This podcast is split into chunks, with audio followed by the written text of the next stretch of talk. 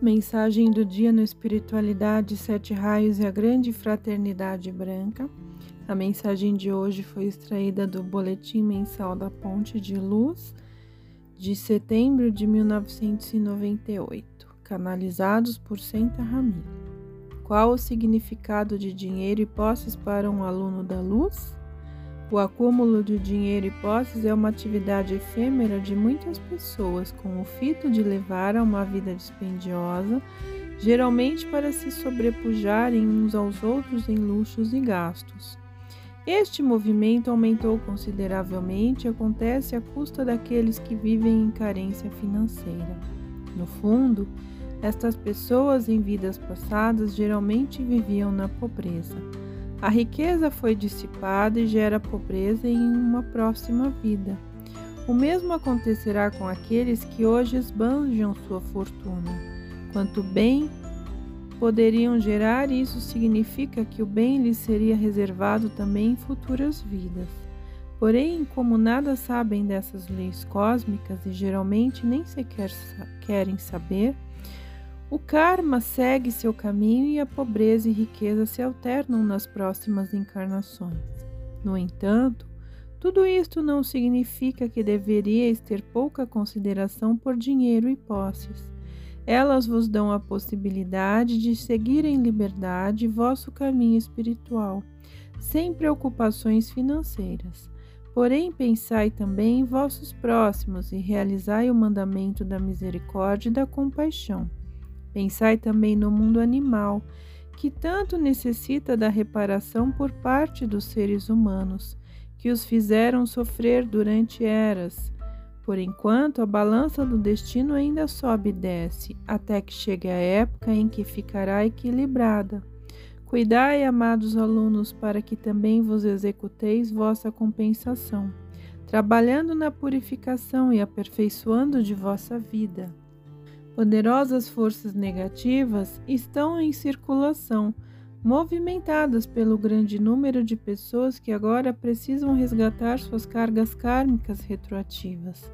Entretanto, observai também o grande número daqueles que, por efeito de guerras ou fome, precisam desaparecer. Eles, desta forma, resgatarão a maioria de suas cargas mais depressa e com maior eficácia do que se continuassem aqui semeando o ódio e a desgraça.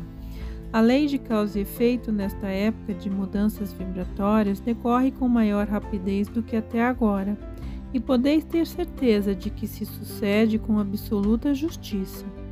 As inúmeras crianças que morrem de fome geralmente são encarnações de tais almas desaparecidas por efeitos de guerras e desta maneira tiveram oportunidade de completar seus ciclos de vida.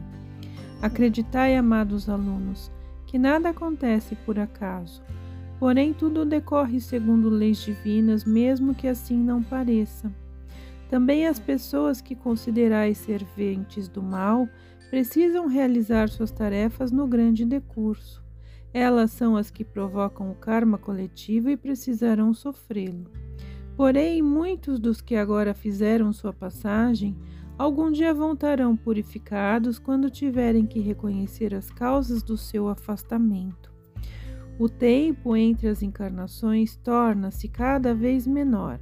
Quanto maior for o número de pessoas a povoar a Terra, e quanto menos evoluídos forem, Todos esses acontecimentos somente poderá ser compreendido a partir de um patamar espiritual superior.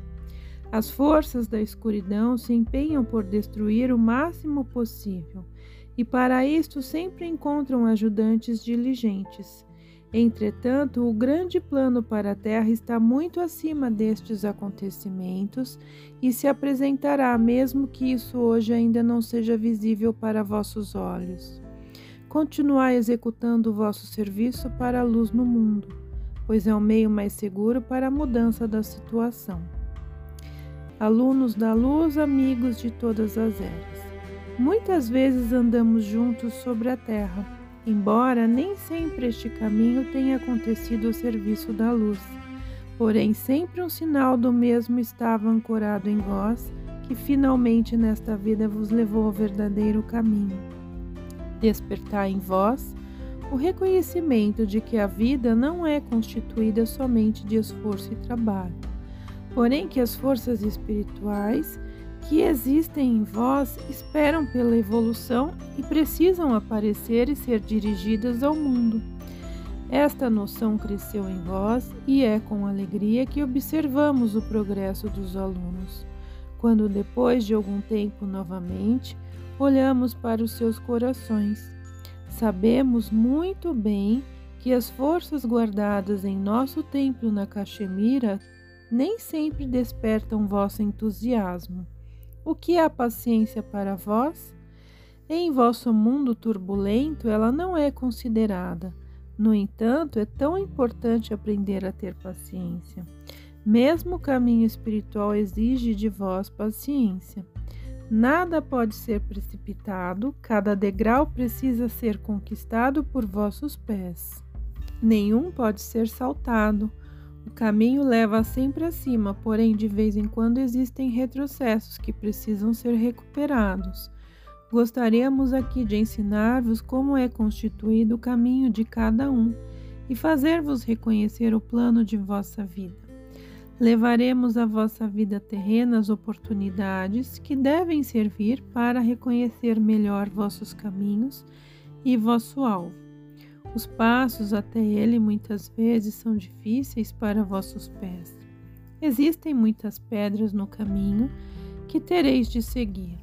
Não devereis desistir, amigos, de seguir em frente, olhando para cima.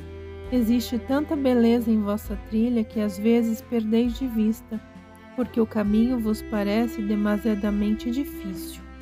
Olhai ao redor a vossa vida Quantas vezes as boas forças já vos ajudaram e a, os problemas perderam a gravidade quando vos dirigistes aos vossos amigos na luz? Continuai confiantes, estamos à disposição de cada um. Sentimos-nos com obrigação para cada um dos alunos e esforçamo-nos para dirigir nossa luz e nossas forças ao vosso mundo. Vinde, amados alunos, aceitai tudo o que temos à vossa disposição em dádivas e forças. Reconhecei cada vez melhor vosso caminho e os diferentes degraus e utilizai nossa ajuda se dela precisardes. Esta é uma promessa, a qual podereis reconhecer sempre. Sede bem-vindos às nossas fileiras, na irradiação da chama dourada da paciência da sabedoria, da fraternidade, da compreensão e do amor. Vinde absorvei e levai ao vosso mundo aquilo que vos oferecemos, e sede nossos amados alunos e amigos, que conosco seguem o caminho da libertação da terra bem-amado mestre Kutumi.